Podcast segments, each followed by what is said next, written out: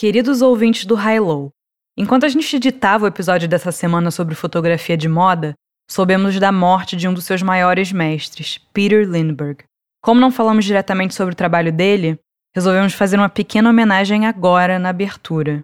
Lindbergh foi um dos poucos que se opôs aos artifícios e à espetacularização da imagem, fato raro na fotografia de moda. Em 2014, eu tive o privilégio de participar de um jantar petit comité organizado pela Baume Messieurs, marca de relógios com quem ele trabalhava. Durante o jantar, ele teve a generosidade de contar toda a sua trajetória, e eu gostaria de dividir com vocês um momento deste jantar, quando eu peço para ele tirar uma selfie nossa, depois dois outros jornalistas que estavam na roda também pedem, e no final ele começa a analisar a seleção até escolher a melhor. Por que essa e não a outra? Eu pedi para ele me explicar. E é esse trecho que eu gostaria de dividir com vocês.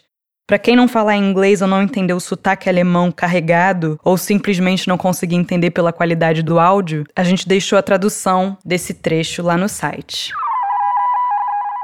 That kind of conscious, consciousness you have when you look in the camera, I mean, that is like so terrible. Why? I don't know. I hate this idea. and I do that from the morning to the evening to everybody. The secret So of portraits is you have to destroy the self consciousness mm-hmm. of someone. And that is very difficult. To avoid this, you can only have one only choice is like to really be the way you are, not to Yes. try anything.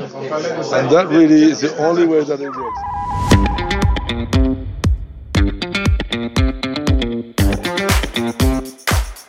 Esse é o High Low, o podcast sobre os altos e baixos da moda. O meu nome é Olivia Merchior E eu sou a Isabel Junqueira. Oi, Bel! E aí, como foram essas férias? Para quem acompanha o Stories da Isabel, viajou com ela pelo sul da Itália. Meu Insta Husband fez vários editoriais de mim nadando no mar Mediterrâneo. É, mas introduzindo o assunto de hoje, quem tem o Simão como fotógrafo não precisa de mais nada, né? É, eu acho que ele poderia ser, assim, ele, ele daria um grande fotógrafo de moda com ângulos super conceituais. assim. Esquece o melhor ângulo. Vamos pegar o- a câmera verdade. Nesse episódio, né, que vai ser todo sobre fotografia de moda, o que, que seria da moda se não tivesse a fotografia, né? Será que as pessoas teriam tanto interesse se não tivesse a imagem fotográfica, né, criando O né, desejo, todo- né? O desejo, é. Eu, eu acho que, na verdade, essa ideia de- da foto, ela muda toda uma maneira da gente lembrar a nossa história e também, assim como a Susan Sontag fala no, no livro dela sobre fotografia, fotografar é atribuir importância. Então, cria um registro e uma maneira de a gente ver o mundo por uma lente histórica, né? A fotografia de moda imortaliza a moda, mas também você vai vendo todas as mudanças, né? Todas as noções de beleza de cada época. É, às vezes a fotografia reconfigura o mundo também. Hoje a, a fotografia de moda é muito mais inclusiva, é muito mais, né? Tem a diversidade, mas ao mesmo tempo, só no Instagram, né? Que produz muita fotografia de moda também, essa é uma novidade. Por dia são 40 milhões de imagens. Então eu acho que não, a fotografia de moda não tem tanto o impacto. Acho que eu e você a gente faz parte de uma geração que foi a última a última geração que viveu sem internet, né? Que, que pegou a É. transição, Essa- né? É, Essa revolução, né? Eu sou da época, né, do filme, você também, né? É. Da, da Kodak, a gente ia lá é, revelar, tinha essa Então, espera, cada né? clique. É, não, e, e tinha também. Cada clique era importante. Você pensava mais, né? Não é que nem agora com essa memória louca dos celulares que sai clicando, clicando, clicando, clicando, né? E eu lembro É. eu, né, assim, pré-adolescente, na Barra da Tijuca. Indo pra banca, no Barra Shopping, tinha uma banca gigantesca pra abrir aquelas revistas, sei lá, podia ser a Vogue Americana, podia ser a The Face, podia ser a ID, mas nossa, aquilo, né, tinha uma é uma loucura, né? É, tinha uma aura envolvida, né? É, é que eu acho que hoje, mas ao mesmo tempo eu tava pensando tudo isso, né, pra esse episódio. Eu, e eu, né, que você sabe que eu sempre fui uma grande colecionadora de revistas, não sou mais, dei tudo, mas aí eu tava assim, nossa, mas anos que eu não compro uma revista de moda. Que eu não tenho vontade de comprar. Mas aí saiu a capa da Vogue Italia de setembro, eu amei, tô louca para comprar. Ai, viu? inclusive as, tem as Vogue diversas Talent. capas. Inclusive tem a um, Nessa, um, nesse, é nesse nessa edição. Essa edição da Vogue Italia eu comprei a já a do do, do iPad, né? Eu já li no iPad. Do Eu Ibe assino. Camara, né? Que tem o stylist. Como é que é o nome? como é que... Ibe é, é Camara.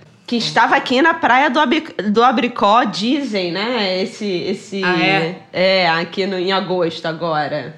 Mas é interessante essa coisa da imagem, porque o que que. Né, a, a- a fotografia eu estava meio certificando aqui, mas eu acho que o primeiro registro fotográfico ele é de 1826. Então seria, sei lá, o primeiro momento onde essa caixa preta, a- a- é, na verdade, trabalha com a luz e revela um papel para eternizar um momento.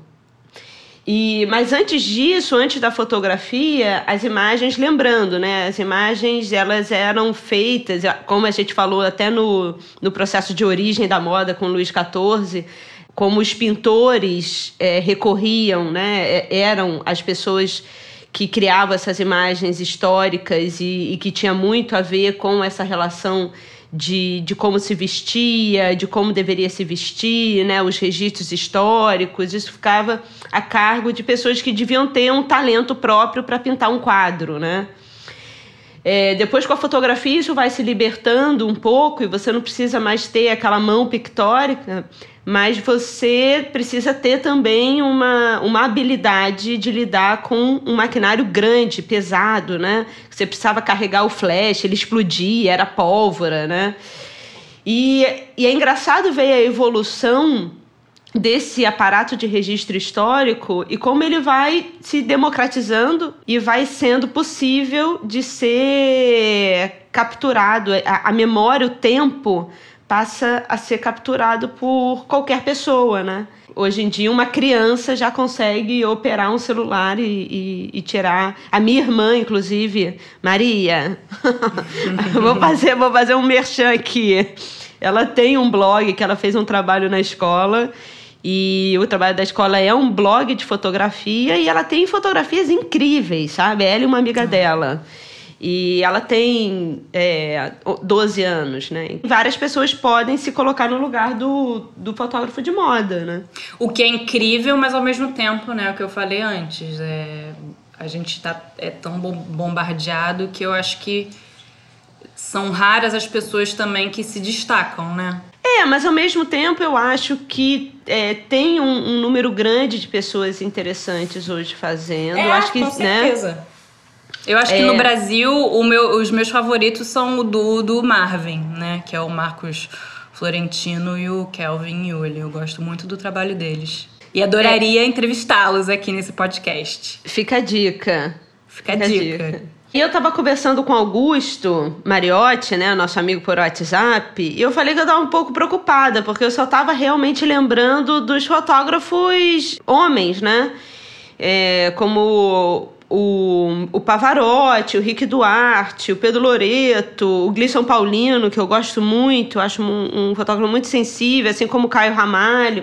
E por mais sensíveis que eles sejam, eu só, só tava me vindo na cabeça a Mari Maltoni. Isso preocupa também, né?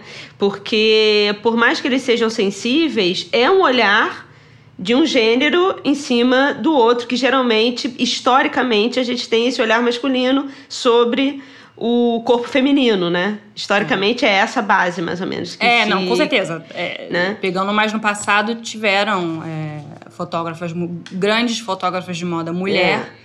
A Lilian Bessman, a Trone Frissel, mas é a maioria esmagadora de homens, isso sim, É. sem dúvida. Mas ele me falou uma lista, né, que, que depois, obviamente, algumas o trabalho já conhecia, como a Nicole Henninger, a Bruna Castanheira, a Cássia Tabatini, né? A gente vai deixar todos na, na, na referência. Mas é impressionante como ainda a relação se, se, se coloca ainda como esse lugar do, do homem fotografando a mulher. E aí eu sei que é, tiveram todos esses todos os problemas de assédio que a gente viu acontecer Ah, nesses últimos ex- tempos. Exatamente. Vamos Mário falar Te- um nome Mário aqui rapidinho. Ter- Terry Richardson. com É, você acha que eles porque eles meio que foram cancelados, né? Assim. É, Mário Testino e o, o, o Terry Richardson canceladíssimos. É, eu, eu, senti, eu senti que o Mário Testino tá tentando voltar aos poucos, assim, no Instagram. Eu vi que ele tá ativo, mas o Terry Richardson, assim, ó, cri, cri, cri, cri. Cri, cri, cri, cri, cri. Né? E Mas foi bem falar... quando a Anitta tava lançando o clipe Vai Malandra. Ela até abafou. É, né? É, essa hipersexualização vem muito também daquele, né, de quem está atrás da câmera, né? É. A moda, né, sempre teve esse lugar da, sempre não, né? Mas acho que a partir da década de 70, principalmente, teve esse lugar do, da hipersexualização e esse registro. Agora o Mário Testino, e, e, tem, além Você não da... queria fazer um momento, uma, um mestrado sobre ele, uma tese? Então, isso que eu ia falar. Eu tenho uma pesquisa sobre ele que fala sobre essa ideia do blame it, blame it on Brazil né, que a culpa é do Brasil, que vem muito, que vem de um filme da década de 70, 80, com Michael Caine, hum. que tem um registro do Brasil como todo mundo tivesse na praia de, de, de topless, e ele é. pega uma menina que é amiga da filha dele, uma menina novinha, ele é um cara é. de, sei lá, 50 anos, a menina tem 17. E aí depois, quando, quando acaba, ele volta para Europa e aí ele volta para a mulher, ou seja, né, a culpa é do Brasil, né, dele é. ter pego a menina e tudo ter acontecido, é. porque é um lugar sexualizado. E o Mário Testino, ele entrou para fortalecer essa ideia, né? Então, nessa pesquisa, por exemplo, eu tenho uma foto da Vanity Fair americana de 2007 que ele fez, que eu acho muito emblemática, que é um, um grupo de, de pessoas conhecidas da moda é, tá todo mundo lá, tá? De artistas a estilistas e modelos. E tem, todos os, todo mundo branco, né? Em pé, vestido com roupas sexys e, e caras. E na, na frente são três meninos negros ajoelhados ah, de sunga, né? Sei e tem escrito na legenda: Fashion Rocks. Então, assim, essa foto é do Mário Testino, sabe? É. E, e é 2007 e tá todo mundo nessa festa, como fosse essa, essa grande festa da, do mundo da moda é, brasileiro, né? É. E tem. E todos. E simplesmente todos os negros são os, os únicos sem camisa. Tem um no fundo da foto que também tá sem camisa. O único negro hum. que tá em pé, tá é. seminu. Mas na foto são três meninos negros de sunga ajoelhados. Então, Sabe assim, isso me faz, esse é o olhar do Mário Testino. Isso me lembra o slogan atual do turismo no Brasil, que é Brasil, visit and love us. Exatamente. né? Depois de toda, toda a briga para tirar essa ideia do, do, do, do, da, da hipersexualização né? e do, do turismo sexual, me, me vem uma dessa. Né? É. Mas eu peguei, mas essa pesquisa que eu tenho, pegou, tem, eu tenho várias imagens do, do, do Mário Testino que eu vou analisando, são seis editoriais, e tem uma outra chamada The Real World, né? E todo mundo pelado, todo mundo de jeans e sem camisa, inclusive as mulheres, né? É, todas as fotos que ele tem, inclusive da, da Gisele também, naquele livro sobre o Rio. Né? São fotos bonitas? São mas tem um sentido ali que é complicado, né? E esse Blame It on Real, assim, em termos de foto é. de moda, tem tudo quanto é lugar, né? O filme é de Agora... 87, se chama Feitiço do Rio. Até Agora, quando a Madonna gosto... veio com Steven Klein, também em 2009, é Blame It on fez, Real. Que ela, que ela fez as fotos com Jesus, né? E pegou, né? Tipo, Blame Exatamente. It on Real, a culpa não é minha. E levou embora. Mas, Olivia, quem é o seu fotógrafo de moda favorito? Nick Knight. Eu poderia falar um monte aqui, tá? Mas eu pensei.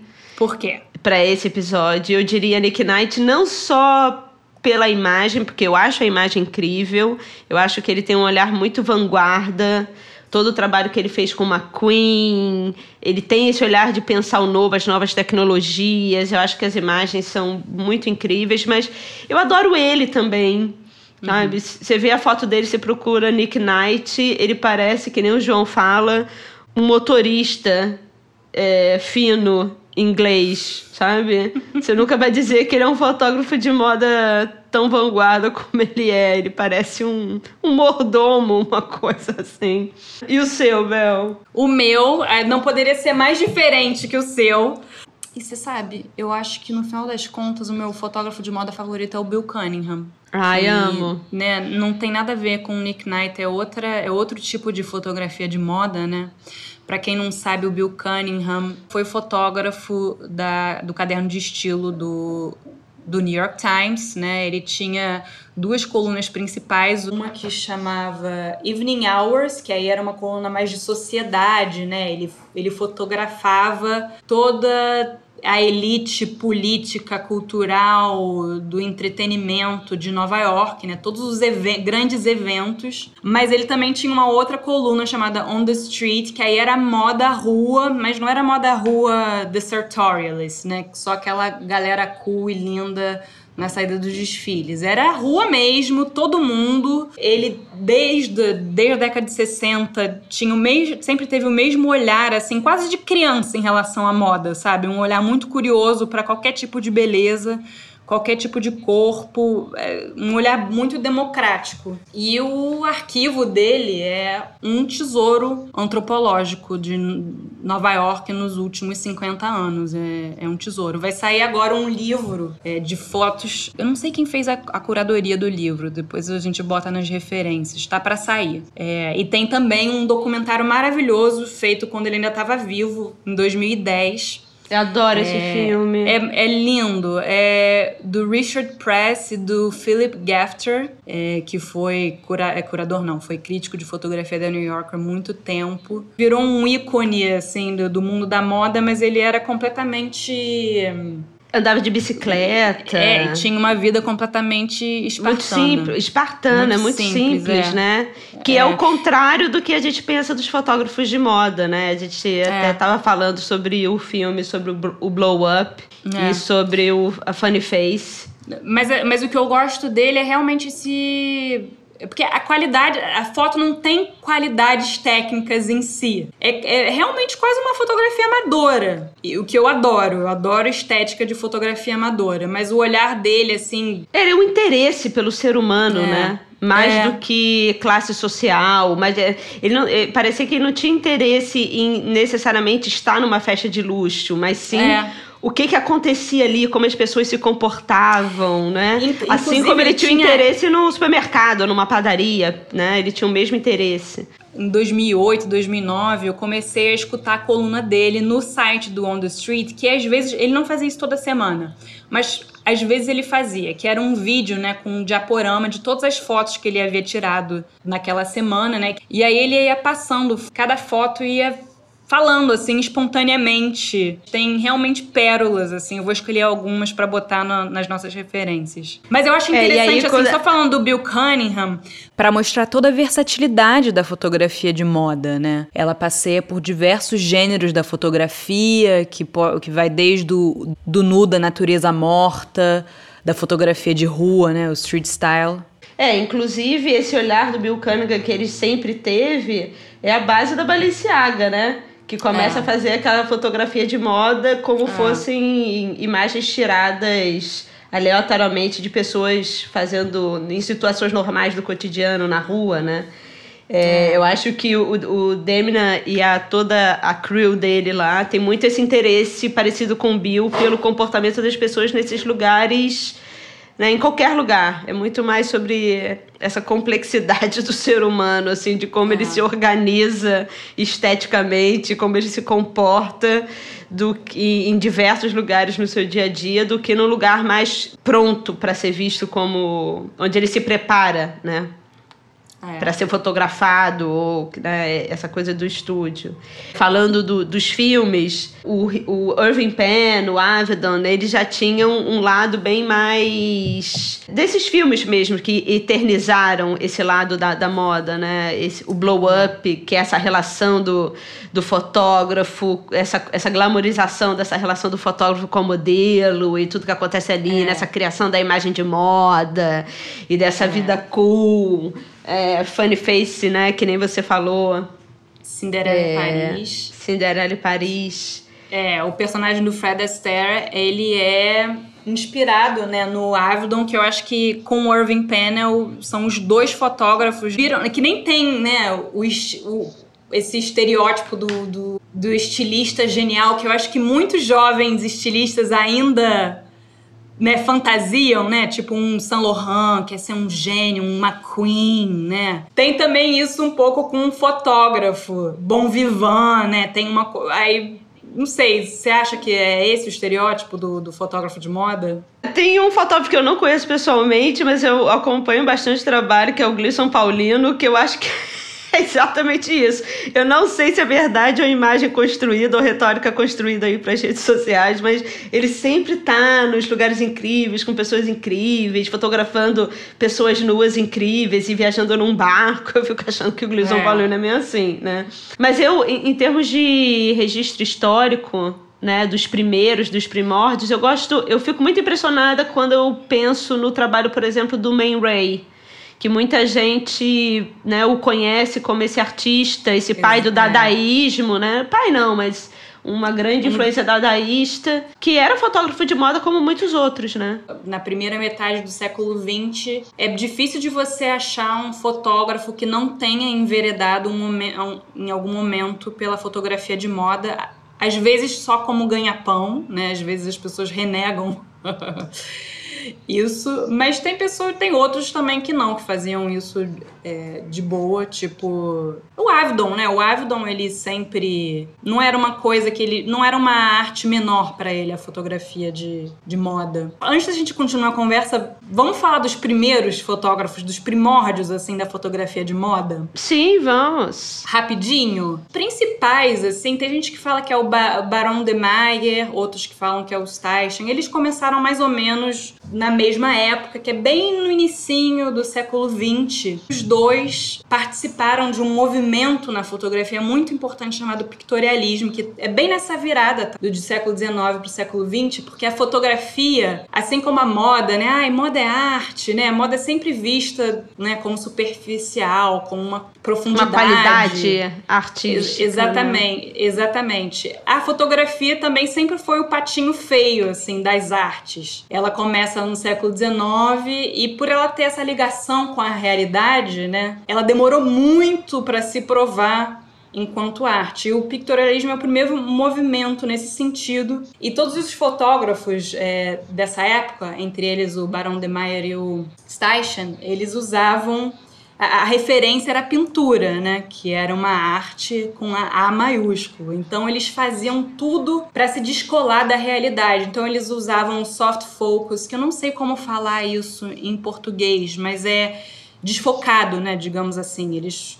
é. Não necessariamente tinha a necessidade de você focar e de você registrar a realidade. O uso da luz tinha, uma, tinha algo mais abstrato e mais impressionista e de você passar mais uma sensação, um mood, do que você retratar a realidade. E, e é por isso que o Steichen e o Barão de Maior são considerados os primeiros fotógrafos de moda. Óbvio que já existia fotografia de moda em estúdio, mas elas eram muito mais estáticas, sem interesse estético. É, eles, é. eles são de que, de, que, de que ano, você sabe? Ah, nas primeiras décadas do século XX. Ambos trabalharam para Condé Nast o Barão de Meyer foi o primeiro fotógrafo contratado em house da Vanity Fair e da Vogue. É, e é engraçado você falar sobre essa coisa de, de do borrado, da luz, porque eu tenho uma aula que eu dou para pessoas de moda e eu falo sobre a importância de você conseguir decodificar e olhar para a imagem, tirando todos os atributos de sentido e de símbolo.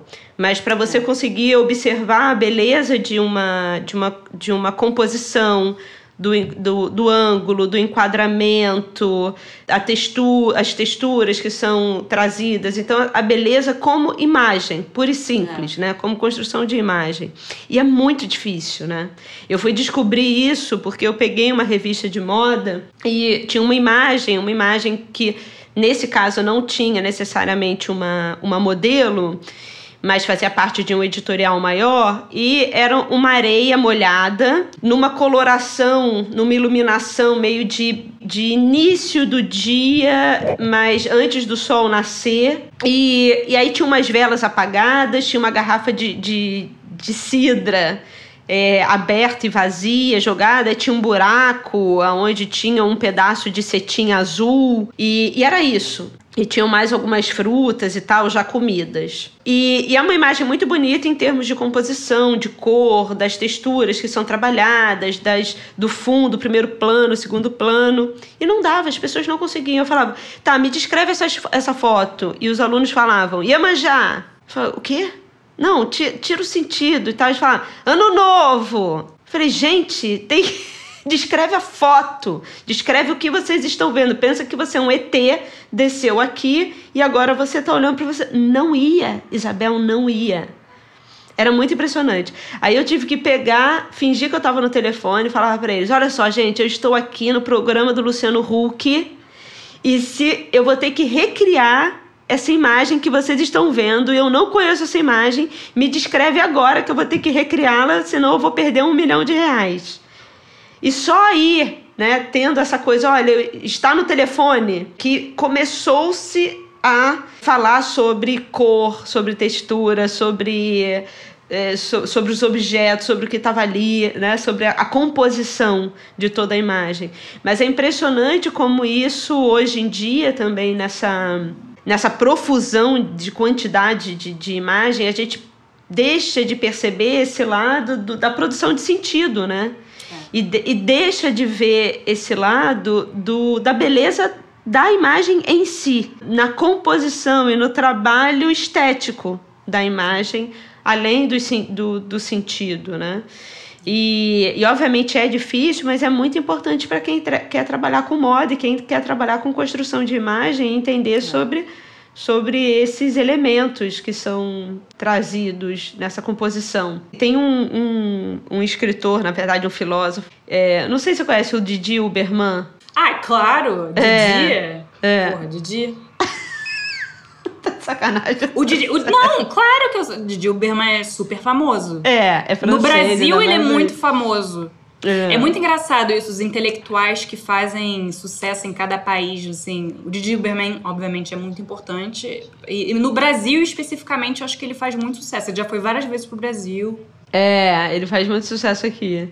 Mas eu é. acho que ele tem alguns livros que me interessam, e ele tem um que é o que vemos e o que nos olha, que ele fala sobre esse essa conversa que existe sobre você olhando a imagem, mas também que existe um efeito contrário da imagem te olhar. Porque ele, ele diz, e aí na verdade não é nem ele, mas o, o, o Roland Barthes, ele diz que existe algo de espetáculo mórbido na imagem porque ela, ela traz de volta o morto, né?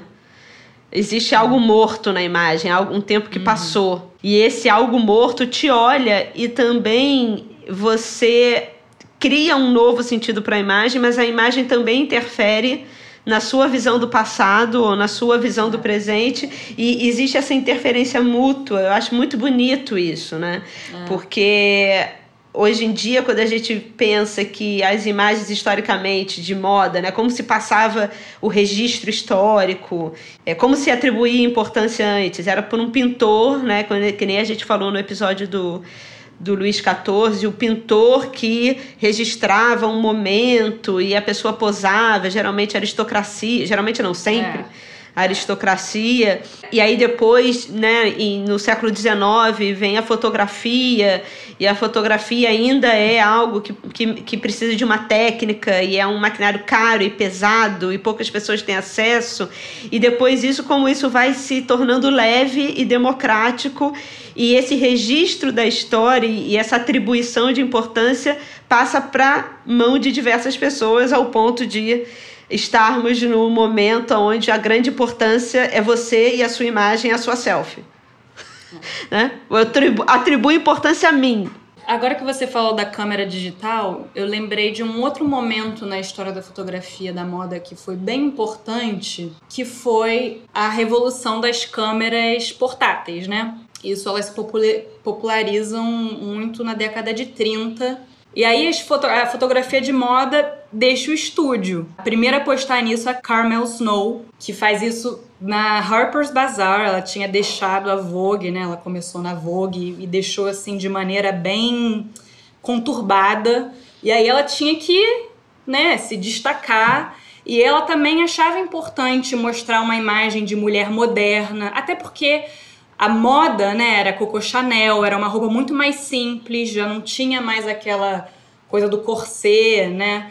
E eu acho que a fotografia, essa fotografia outdoor, né, a fotografia de locação, você adiciona movimento, você aparece, a mulher aparece na vida real, é uma, uma, uma outra imagem de mulher. O principal fotógrafo com quem ela, a Carmel trabalhou foi o Munkaxi, que foi a maior inspiração do Richard Avedon, inclusive. É, é muito bonito isso, né? Porque é. eu não tinha pensado desse lado, mas antes você tem o estúdio, você tem um controle. Né? Você está falando sobre a pose controlada e existe uma quando você fala claro, do corset... existe, existe fantasia também porque você pode eu acho também excitante a ideia de você recriar um universo é demais de, eu acho pelo menos é eu também eu também você lidar com esses elementos não reais, artificiais, né? É, é, muito, muito interessante. Mas essa coisa do registro do corpo solto, quando você faz essa relação, que nem você falou agora, da,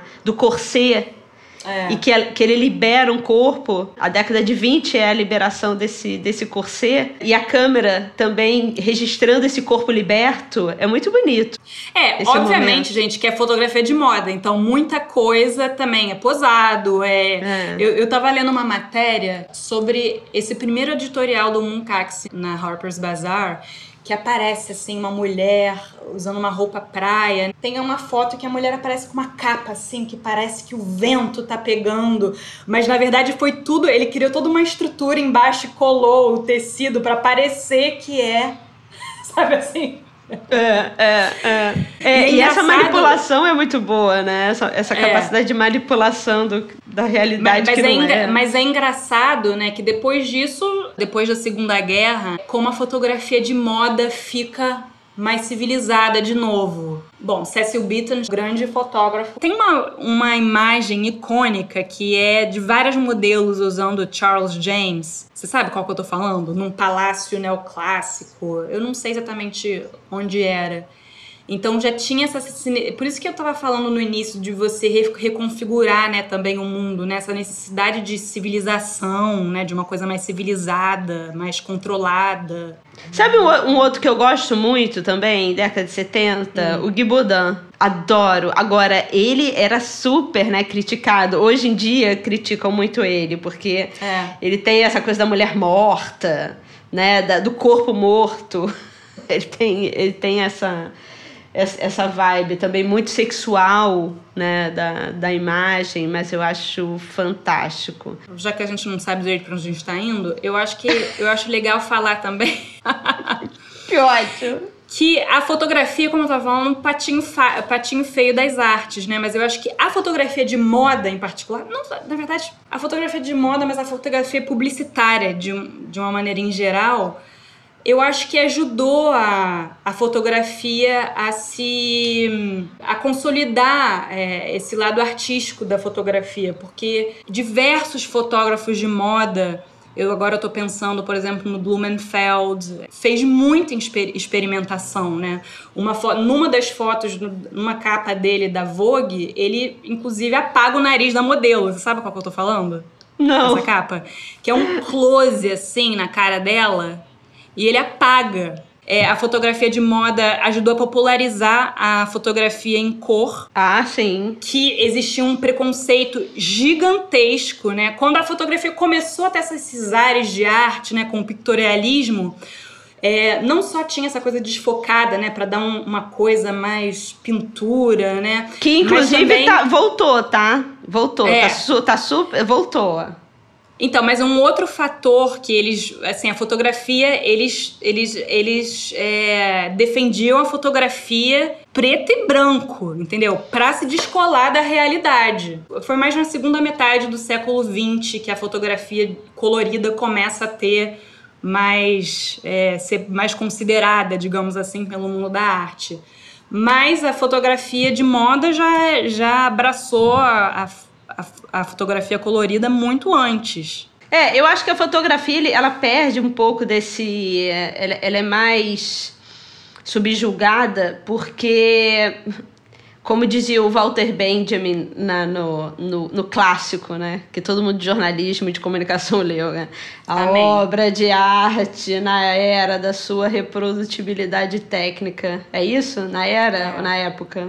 É. Acho que é na era. Que ele fala da perda da aura da obra de arte com a fotografia e com o cinema quando ele diz que. Agora, imagina ele hoje em dia, né? Porque naquela época ele já dizia que aquilo ali perdeu esse aspecto de do tempo, tanto de, do que é feito, né, da, da, realização de um quadro, de uma escultura e a relação do artista com aquilo, e também o, o tempo para apreciação, né? E ele começa a falar que a fotografia é um instante e ela pode ser reproduzida, não tem mais o um da pintura, né? Ela pode ser revelada diversas vezes e aí ela perdeu o status da, do um original. Agora imagina hoje, Walter Benjamin Gostaria de saber o que, que ele diria sobre a reprodutibilidade. Que a foto também tem isso, né? É engraçado quando a gente fala tanto em sustentabilidade e do baixo consumo, mas como a gente, em termos de imagem na moda hoje, consome tanta fotografia e descarta tanto, né? É. É um outro tipo de obsessão e de consumo. Porque é. ao mesmo tempo que a gente produz numa quantidade muito maior do que já foi produzido no mundo, é, a gente também atribui cada vez menos importância, né? Porque é a velocidade de um feed, né? Obviamente que esse trabalho dos fotógrafos, né, que a gente até citou aqui, muita gente hoje que tem uma marca de moda chama né, um amigo que tem uma boa câmera ou melhor do que isso, né, que tem um bom iPhone. Que o iPhone ele, ele se baseou muito na, na qualidade do registro, né? Eu acho que tem o iPhone XR agora que se você entrar ele fala fotos com qualidade de estúdio. Dá para ver que a tecnologia está muito ligada ao registro fotográfico mas ao mesmo tempo registra-se tanto, é aquela famosa foto lá no Louvre com a Mona Lisa, né? Uma vez eu tava no Louvre aí eu vi um cara falando: "Não, não, não, eu vou, eu vou, eu não consigo ter muito tempo para ficar aqui no Louvre", então ele passava filmando o Louvre inteiro para depois ele vir em casa com calma. Então assim, a aura Walter Benjamin já foi há muito tempo, se, se já tinha ido naquele momento, aquele momento você não sabia, mas ainda tinha uma aura. Posso Agora... falar de uma outra colaboração também? De uma outra pessoa que é, tem uma relação muito forte com a moda, que é a Cindy Sherman, né? Ah, maravilhosa.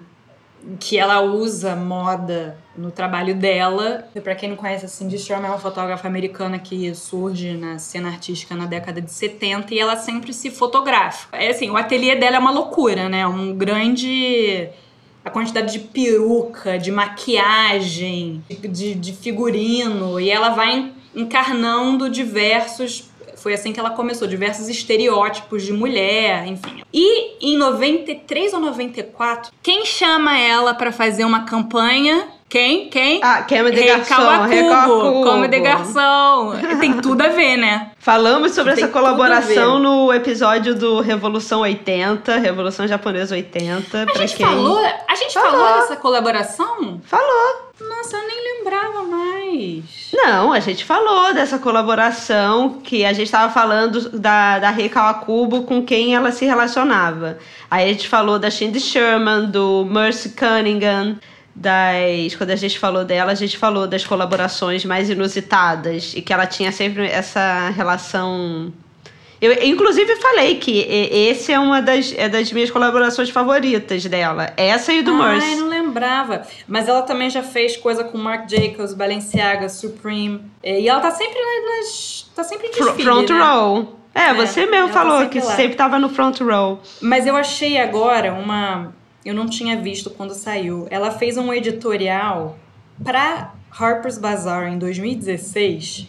É como se fosse uma série de trabalho dela. É ela encarnando, ela vestindo as roupas da temporada, mas encarnando a figura da influenciadora da estrela de street style dos desfiles. E é muito engraçado, eu vou botar nas, nas referências. A, a, a, Cindy, né, que nem a gente, eu acho que, não sei se a gente falou sobre isso especificamente no outro episódio da Revolução, mas é porque ela entende aquilo que também eu, recorrentemente a gente fica falando de que o objeto fotografado né, é, é, a, é o personagem. Né? E a, aí a, ela leva isso às últimas consequências. Né? Todas as possibilidades de personagem que ela pode interpretar. Então, sempre ela né, sendo colocada em diversos papéis. Mas quando você fala, ah, isso. É, ela fala sobre, muito sobre como a gente atua né, na, é. na, na, na, frente da câmera. E aí, né, na minha parte.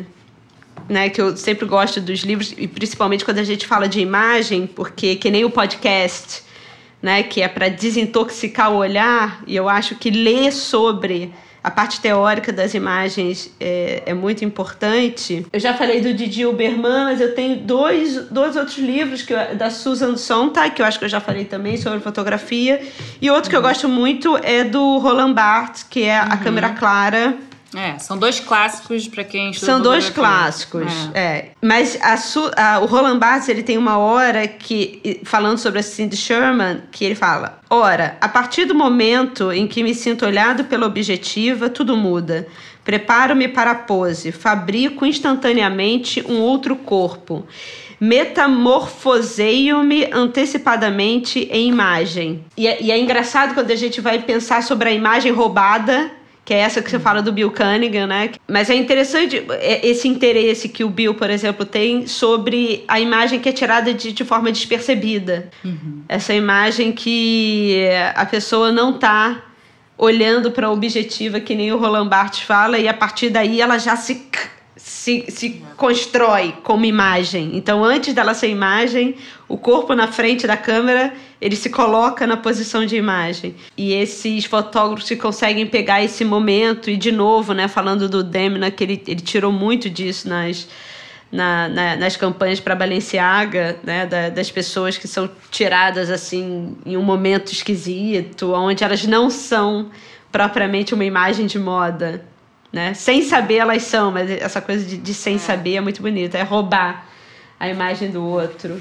É, eu queria, já que a gente está encaminhando para a conclusão deste episódio, para o final desse episódio, eu queria deixar duas referências. Uma delas é uma exposição que aconteceu ano passado, né? Porque agora, se você der Google é, livros de história da fotografia, de moda, enfim, tem muita coisa só de imagem, mas tem pouco estudo mesmo. Isso é uma coisa mais ou menos recente. E uma referência que eu acho que é para se ter uma exposição que teve ano passado no Getty Museum, que chama Icons of Style, com a curadoria do Paul Martineau, que é o curador de fotografia do J. Paul Getty. Eu vi uma várias entrevistas com ele que eu vou deixar também no, no site é, infelizmente eu não vi essa exposição, mas eu tô louca para comprar o catálogo. E um outro livro que saiu esse ano, que eu tô louca para comprar também, só que é um livro da Faidon, então carinho, né? Vou, acabei de voltar de férias, vou, vou, pagar os boletos primeiro antes de comprar esse livro. mas é um, um livro muito que eu, assim, eu tô louca pra tê-lo em mãos, que é do Vince Alette, que é também um grande curador de fotografia, crítico de fotografia da New Yorker, da, do Village Voice. E ele é, Olivia, um dos maiores colecionadores de revista do mundo. Ainda. Ele, assim, a coleção dele de revista de moda. E esse livro, que se chama Issues, é uma história da fotografia de moda, ele seleciona algumas edições de diversas revistas, obviamente não é só a Vogue, e ele vai contando as mudanças, né? Na, ele vai contando a história da fotografia é, através de diversas edições de revistas. Ah, isso é né? demais. E aí você vê como é importante a, a, o papel é, dos diretores de redação de revista, dos diretores de arte, principalmente nessa nesse início, nessa na primeira metade do século XX, a fotografia mal era considerada, assim, um ou outro museu considerava. Imagina a fotografia de moda. Né, se não tivessem essas pessoas para para atribuir importância, né? É, para dar import, a devida importância, não existiria, né? É, mas é, é importante também essa, essa fase porque é, ela diz muito sobre essa portabilidade e dessa facilidade de fotografar, né? E, e de novo, é. me repetindo mais uma vez, de atribuir importância, porque por mais que essas revistas tenham, obviamente, tido uma importância gigante, e aí eu vou de novo aqui para Susan Sontag, é, existe uma violência também nas imagens, né? Exatamente por esse registro que era feito sempre por um tipo de pessoa, por um tipo claro. de origem, né? Que ficava é. É, defendendo uma referência, um modelo que era a partir daquilo do mundo deles, Com né? Com certeza. E é. aí ela fala aqui que eu gosto muito. É, bem, eu peguei alguns trechos aqui, eu vou juntar para diminuir, mas porém, apesar da presunção de veracidade que confere autoridade, interesse e sedução a todas as fotos, a obra que os fotógrafos produzem não constitui uma exceção genérica ao comércio usualmente nebuloso entre arte e verdade. Ao decidir que aspecto deveria ter uma imagem, ao preferir uma exposição a outra, os fotógrafos sempre impõem padrões a seus temas. Embora, em certo sentido, a câmera de fato capture a realidade e não apenas a interprete, as fotos são uma interpretação do mundo tanto quanto as pinturas e os desenhos. Imagens que idealizam, a exemplo da maioria das fotografias de moda e de animais, não são menos agressivas do que obras que fazem da banalidade uma virtude. Existe uma agressão implícita em qualquer emprego da câmera. Então, assim, por mais que exista essa historiografia da, da, e a importância, né, é quando a gente pensa, e a gente falou muito nas celebridades sobre as capas da, da, da Vogue, que também é um livro muito interessante para se pensar fotografia de moda, é a violência disso, né, e o olhar de quem estava do outro lado.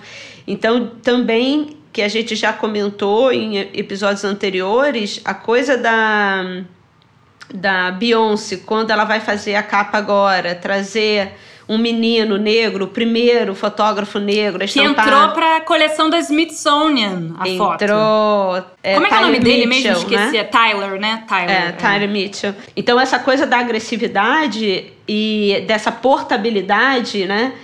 E dessa capacidade de a, a Beyoncé conseguiu sair da coisa do estúdio ou da mão de, das pessoas né, brancas que direcionavam a imagem que deveria ser seguida. E aí, quando ela vai fazer a capa, ela fala assim: não, mas eu quero um fotógrafo negro. E não só negro, né? Um garoto que fotografava skate. Porque ela, ela tem total consciência da violência que é, é o olhar não diverso por trás da câmera e também da, das escolhas, né?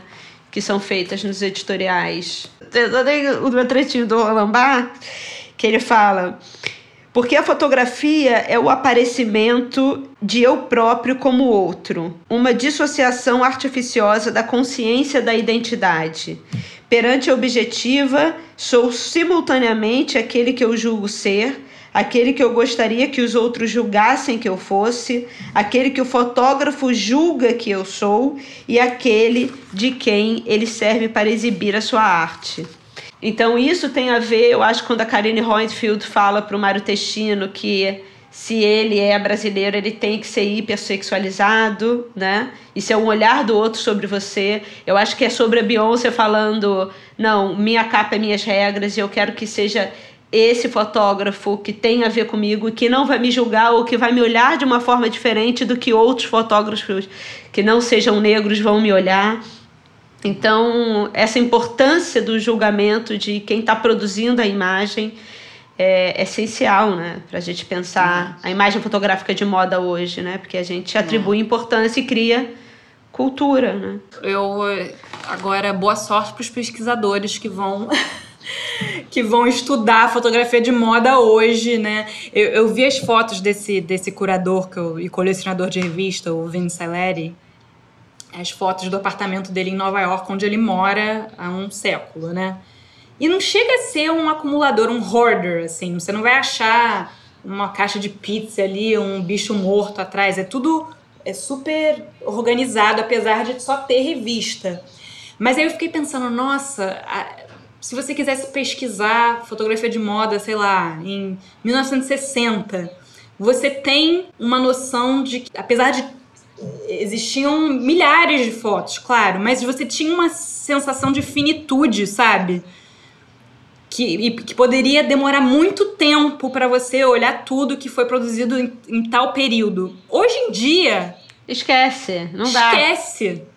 Não tem como você pegar um período, sei lá, 2019 e tentar botar em algum lugar tudo que foi produzido. É. Então, assim, boa sorte, futuros pesquisadores. Mas eu acho que nesse momento... O que momento, é maravilhoso, porque tudo é, é possível. E, e, e é. é maravilhoso, mas também é...